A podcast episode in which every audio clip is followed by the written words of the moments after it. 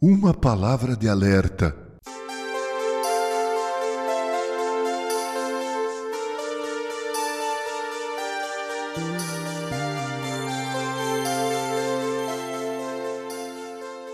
O mundo está convulsionado.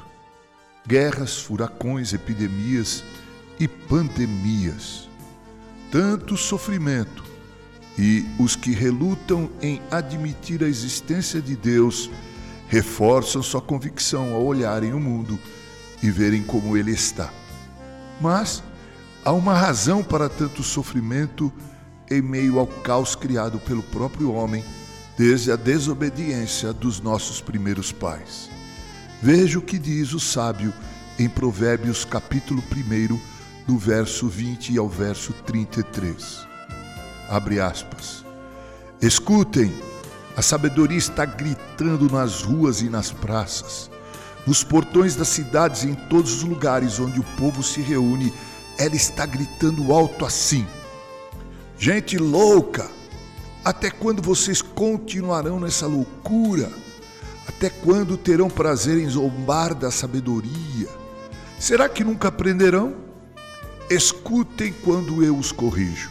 Eu darei bons conselhos e repartirei a minha sabedoria com vocês? Eu chamei e convidei, mas vocês não me ouviram e não me deram atenção.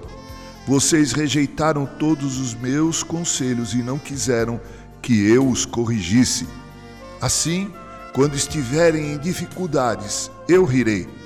E quando o terror chegar, eu caçoarei de vocês.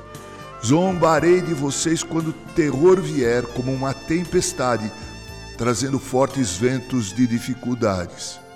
Eu rirei quando estiverem passando por sofrimentos e aflições. Então, vocês me chamarão, mas eu, a sabedoria, não responderei. Vão procurar por toda parte, porém não me encontrarão. Vocês não quiseram a sabedoria e sempre se recusaram a temer a Deus, o Senhor. Não aceitaram os meus conselhos nem prestaram atenção quando eu os corrigi. Portanto, receberão o que merecem e ficarão aborrecidos com as coisas que fizeram.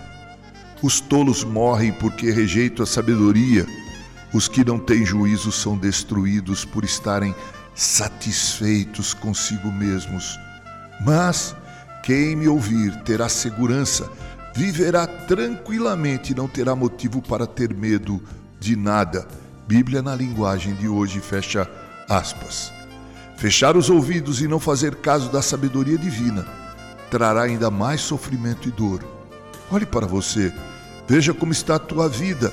Hoje é tempo de ouvir a voz da sabedoria, crer em Deus e no seu Cristo e viver de acordo com seus santos mandamentos, viver com temor em Deus. Assim, quando o terror vier, você estará seguro. Com carinho, Reverendo Mauro Sérgio Aieta.